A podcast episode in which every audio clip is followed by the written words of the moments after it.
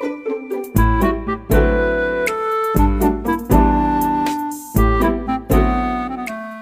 学的时候啊，去食堂吃饭，我总有一个习惯嘛，饭前洗手嘛。嘿，那一天拧开水龙头没水，食堂的大妈说我们这儿水龙头都是声控的，我也高科技呀，就朝着水龙头啪啪啪拍了一阵，没水啊，我又喊了两嗓子，还是没水。这个时候啊，大妈朝着里面的抽抽筋喊把水阀打开，我的妈呀，大妈玩高科技真的好吓人啊！不过人类失去联想会怎么样呢？科技怎样改变我们的生活？怎样让金融触手可及呢？九月八号，北京联想见。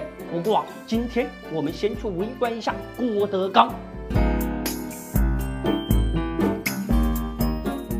大家好，我是郭德纲。哈，你谁？郭德纲，二掌柜的，你这是走错演播室了吧？头发花白就算了，怎么眼睛还不忠神呀？没看到今天一大早那么多吃瓜群众跑到咱们德林社底下留言？郭德纲，那是隔壁德云社卖面膜的。我的妈！就他那张脸，得要多大面积的面膜？你是不知道，现在不会卖面膜的相声演员，那都不是好师傅。不过说真的，这隔壁最近也太热闹了，这郭德纲跟曹玉金撕的也太难看了，为啥呀？哎呀，小姑娘啊，还是太年轻了。现在哪一个企业家心里没有一个郭德纲啊？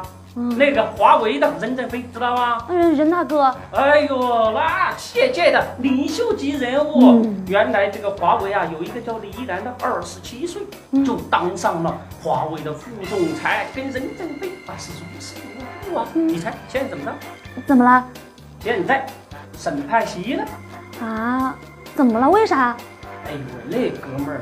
本来是在华为里边最有希望接班任正非的，嗯，后来自己去创业，搞了一个港湾公司，任正非一听，我的妈呀，啪，火冒三丈，成立了一个打港办。什么？任正非玩打狗棒？打港办，嗯，专门来搞李一男的。我跟你讲啊，别说什么任正非、华为了，现在互联网圈两大天条，千万不能碰。啥天条？第一，就离开老东家，不能从老东家挖人；第二，一个你要想创业，不能够跟老东家干一样的事儿，否则的话，那你就是欺师灭祖、吃里扒外。那看来现在不混点道道，还怎么混江湖啊？那当然了，轻者你在这个圈里就混不下去了，重者让警察叔叔给抓起来。嗯，好害怕。现在我跟你讲哦，这个都二十一世纪了，这个呀要注意素质、家长制。那就只是一个情怀。嗯，现代企业这种，它讲的是胸怀。归根结底，娱乐圈了，德艺双馨都是个谎言。你欺人太甚，我忍你很久了。又提到德艺双馨，这一说情怀，你肯定要说王石。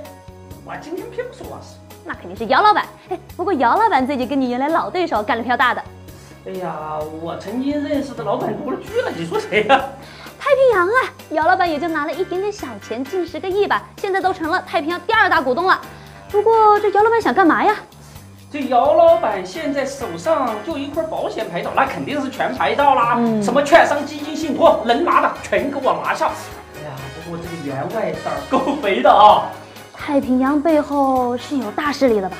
那必须的，明天系，明天系的老板肖建华在圈内说第二，没人敢说第一。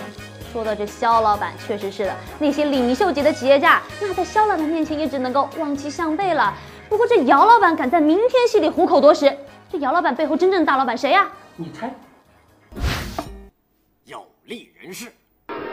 姚老板那都是小钱，没看到昨天腾讯那市值都将近两万亿港币了，都买多少宝能？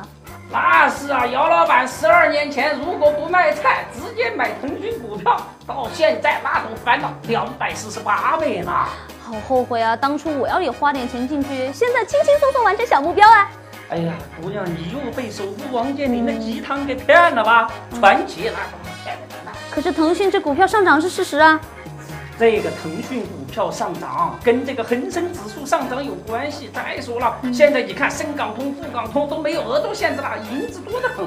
还有全球的利率那么低，买啥比买这种高股息的蓝筹股更有价值啊？我看好你哟。我也看好我呀。没买到这腾讯的股票也就算了，最近老有中介给我推荐房子，说赶紧买呀，蹭蹭涨啊。不过你看看这有四十几家这个房地产大佬都生活在水深火热当中，我该买吗？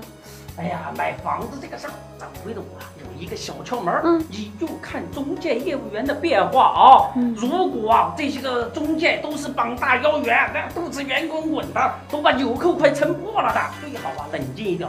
如果那个中介大面积的都是美女，还犹豫个啥呀？你这什么歪理啊？哎，你没有看见民航火的时候，那空姐那叫一个漂亮；银行火的时候，前台的那个服务员，那都让多少老爷们儿不想离开呀？你这意思就是说，美女是行业兴衰的风向标嘛？那是啊，你看现在那么多土豪啊，都要去买房地产上市公司，就连莆田人，人家都不开医院，跑去搞房地产了。所以说啊，北上广一线城市的房子没有什么问题。